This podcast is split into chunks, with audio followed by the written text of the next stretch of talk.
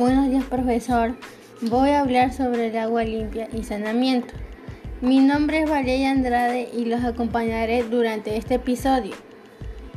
En el Ecuador, las únicas ciudades que tienen sello de calidad de su agua es Guayaquil y Quito, y la mitad de la población del área rural no cuenta con agua limpia para beber.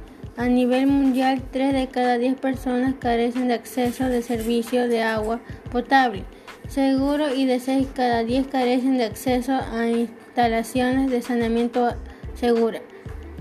Al menos 800, 892 millones de personas continúan con la práctica insalubre de la defecación al aire libre.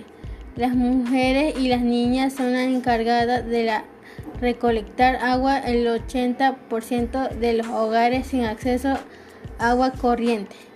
Entre 1990 y 2015, la proporción de población mundial que utilizaba una fuente mejorada de agua potable pasó del 76% al 90%.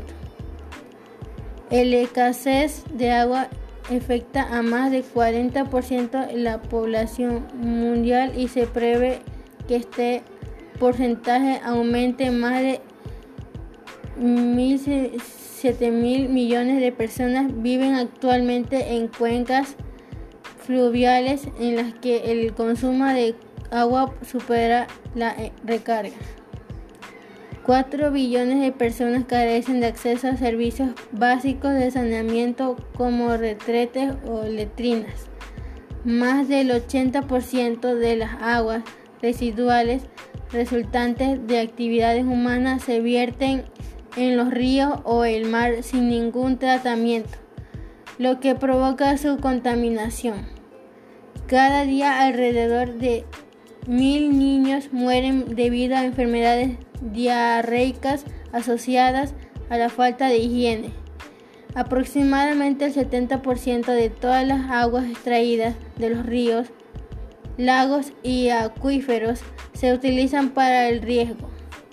Las inundaciones y otros desastres relacionados con el agua y representan el 70% de todas las muertes relacionadas con desastres naturales. Gracias.